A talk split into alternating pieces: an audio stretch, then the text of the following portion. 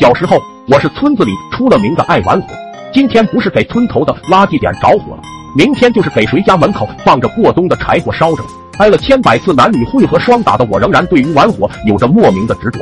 过年的时候，家里要做红烧肉，首先就得用火把猪皮烫一下。小孩子的我哪里知道这个，我只听见老妈说用火烫猪皮这几个字。我拿起柴火就往猪圈跑，看着嚎啕大睡的母猪，就拿火把去烫人家的猪皮。剧烈的刺痛惊醒了母亲，跳起来对着我一顿猛烈撞击，最后直接把我撞飞到了茅草屋，手里的火把顿时把茅草屋点燃了。我大叫着火了，着火了！听到我的叫喊声，老爸赶忙跑出来。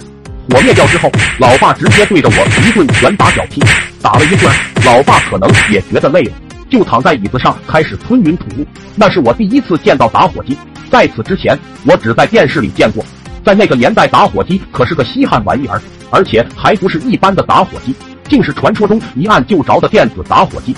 我激动的顶着一张被打成猪头的脸，悄咪咪偷走火机。有了打火机的我，感觉人生瞬间达到顶峰，就连被打的疼痛感也都没了。拉上死党梁二狗，钢蛋儿就到处点火搞破坏。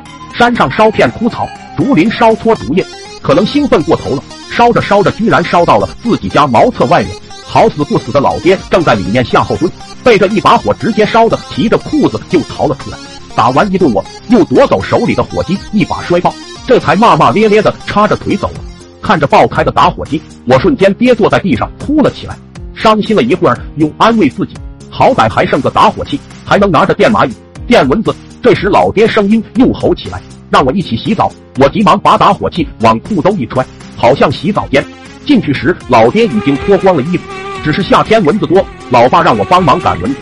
我脑海里一个大胆的想法：蚊子连老爹血也敢吸，一巴掌拍死好像太便宜了他们。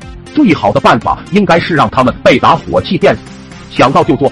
此时正好有一只蚊子落在老爹身后，我拿出打火器一点点靠近，然后啪的按了下去。果然，蚊子应声而落。